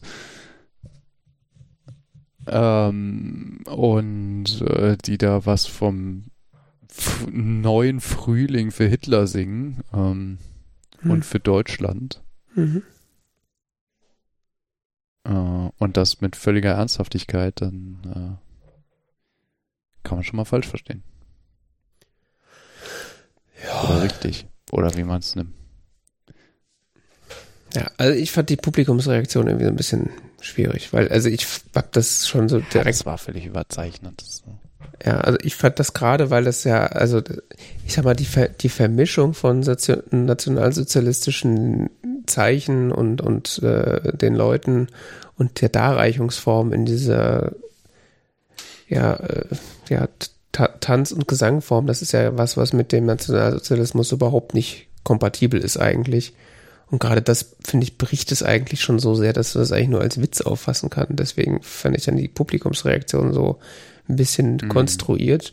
Und dass sie dann später, wenn dann dieser Hippie-Hitler sozusagen dann da Blues singt und irgendwie äh, mit den anderen Nazis da so interagiert, dass dann irgendwie so viel, also dass es das für sie dann in Ordnung ist oder dass irgendwie das dann unterhaltsam ist, ja, das war auch noch, noch, noch mal ein bisschen abgedrehter, aber es war jetzt nicht, also das war für mich ein und die gleiche Kategorie. Also das hätte auch genauso, also der, der Punkt, wo dieser Switch passiert im, im Kopf des Publikums, der ist für mich irgendwie nicht ersichtlich.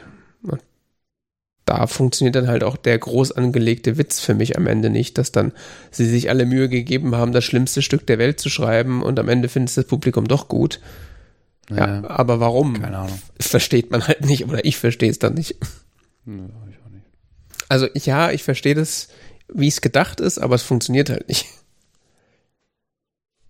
Das ist so eigentlich die, neben den anderen äh, Unzulänglichkeiten, so die große Kritik, die ich an dem Film habe. Aber vielleicht ist das auch unserer Sichtweise der deutschen Geschichte, der deutschen, zum einen der deutschen Sichtweise und auch der zeitlichen Sichtweise geschuldet. Ja, gut. Es ist, also ich glaube, diese Publikumsreaktion stammt auch daher, dass das, das ist auch so ein bisschen dieser, dieser Stil von Mel Brooks, dieses mhm. komplett übertreiben und, und komplett durchdrehen so. Und dann so Sachen ja. auch so völlig überzeichnen. Ja, aber halt, ja, also ich meine, der andere, oder was heißt der andere, der große Film, der mir einfällt, wenn ich an Mel Brooks denke, ist ja Spaceballs. Mhm. Und den fand ich als Kind, fand ich den schon irgendwie super lustig. Aber wenn ich ihn später gesehen habe, auch da denke ich mir jedes Mal, ja, das ist so eine Parodie, aber das hat also es, das wirkt, auch das wirkt wie so ein sehr langsam erzählter Witz, wo man das Ende halt, äh, die, die Pointe mm. schon von weitem sehen kann. Aber man erzählt den Witz trotzdem immer noch zu Ende, obwohl man schon weiß, was passiert. Also dieser Mel Brooks-Stil, ich weiß nicht, da, da fahrt ja ganz viele Leute drauf ab. Aber es ist Spaceball so, ist auch so ein Film, den ich zunehmend weniger lustig finde. Also es ist schon sehr lange genau. her, dass ich den gesehen habe und er hat auch sehr viele so witzige Ideen drin und auch so ja natürlich ohne jede Frage und auch viele Kniffe so die die so äh, wo dann die vierte Wand gebrochen wird. Äh, das ist auch schon teilweise ganz ah. witzig. Aber der die die die Story überhaupt oder diese die teilweise sind Witze, die kommen so von so weit her, das kannst schon winken vorher, bevor du sie siehst. Ja. Robin Hood. Den habe ich nie gesehen. Nicht? Mhm. Ernsthaft? Mhm. Du hast nicht solche großartigen Szenen wie, oh, ihr Meister, ihr seid aus dem Krieg zurückgekehrt, aber ihr habt eure Arme verloren. Aber euch sind Brüste gewachsen. Da fummelt der blinde Diener gerade so eine Statue ab. Ah. Und hält es für seinen Chef. Ah. Ja, gut. Das ist eine so völlig absurde Szene. Auch da habe ich die äh, Kabel 1 Problematik. Es wurde, dieser ja, Film wurde auf Kabel 1 zu Tode beworben, dass ich nie Lust hatte, den zu gucken. ja, ist aber echt lustig. Okay. Ich glaube, den muss ich nur mal gucken. Wahrscheinlich finde ich ihn heute auch noch halb so lustig, aber ich weiß, dass ich ihn mal sehr lustig fand. Also, so äh, rückblickend so eine, eine sehr witzige Szene aus Spaceballs, die auch glaube ich, gut gealtert ist, ist so die, wo dann die Prinzessin und der Lone Star äh, irgendwie ähm, im, äh, auf dem Todesstern oder was, diesem riesigen, dieser riesigen Staubsaugerfigur, die sie da irgendwie sind, da irgendwie vor den Bösen weglaufen und dann stellen sie ähm. irgendwann fest, dass sie den Stunt-Doubles hinterhergerannt sind. Anstatt den eigentlichen Leuten. Das finde ich sehr witzig. Weil es halt auch so diese, ja, also diesen Meta-Humor, dass man sich dann im Set befindet, halt so damit rein verbindet. Das ist schon ganz geil. Aber äh, andere Sachen so, ja, los. Wobei, gab es jetzt hier Brüche in der vierten, in der Hier meinst du mit The Producers? Ja. Hm, nicht, dass ich wüsste. Nee, gell? Nee. Und auf der anderen Seite gibt es dann so Sachen so, los, äh, durchkämmt die Wüste. Und dann stehen sie da und kämmen halt mit großen Kämmen die Wüste. Das ist übrigens bei Cleo so. Es gibt bei Cleo so eine Szene in einer der, in der vorletzten Folge oder so, wo einer der Figuren guckt plötzlich in die Kamera, also so, was ist jetzt los? Das ist auch, glaube ich, im Trailer zu sehen.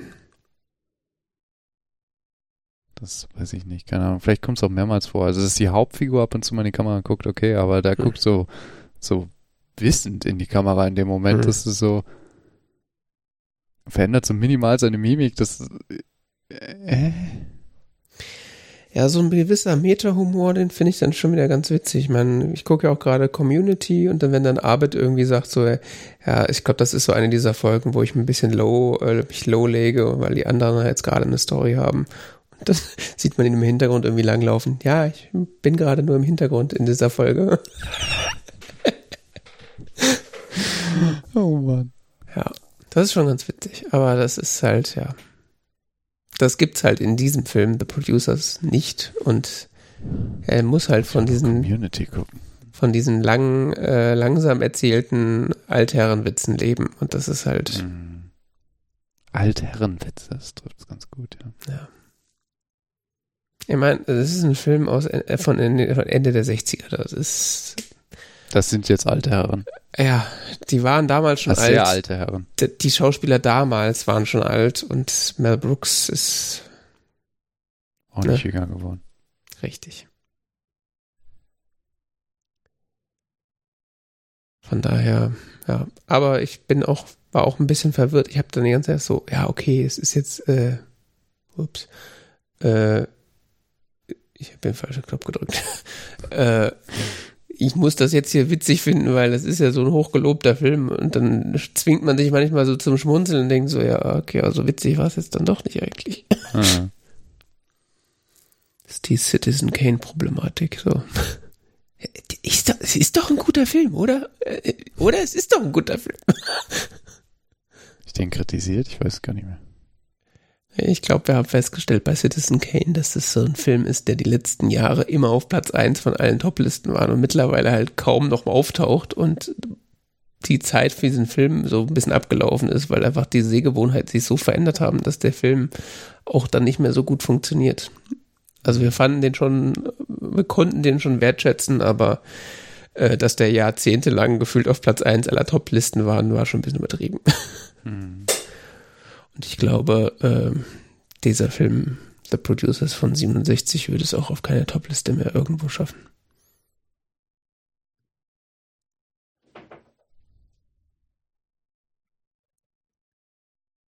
Ich glaube, das ist ein ganz gutes Schlusswort zu dem Film.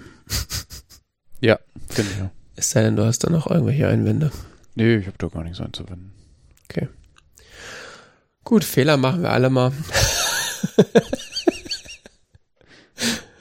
Aber um bei der, äh, der Thematik zu bleiben, nicht Broadway, sondern Hitler, haben wir uns äh, dann dafür entschieden,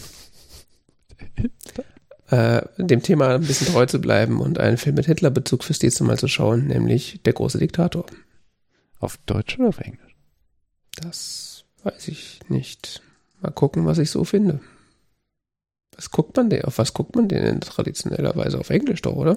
Wahrscheinlich auf Englisch, aber es die Synchro auf Deutsch ist gar nicht schlecht. Das ist wirklich gut. Ja gut, so alt wie der ist, muss die Synchro ja gut sein. Das ist ja auch immer so die modernen Filme, die da ein bisschen gelitten haben.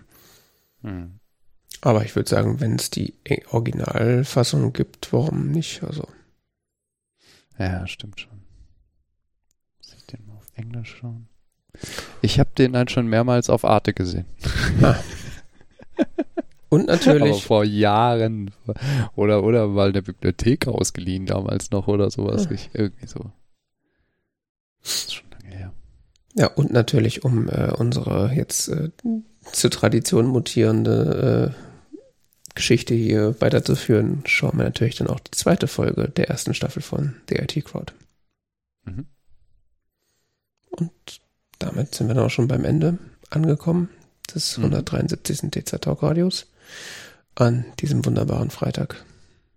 Und äh, auf tzeit.org gibt es dann weitere Infos zu dieser und vergangenen Folgen und äh, zu unseren Social Media Accounts. Und wenn ihr was zu sagen habt, dann schreibt doch mal einen Kommentar. Oder bewertet diesen Podcast auf äh, ja, Plattform. Hashtag not on Spotify. Und damit sind wir durch und wir wünschen ein schönes Wochenende. Danke für die Aufmerksamkeit. Bis Tschüss.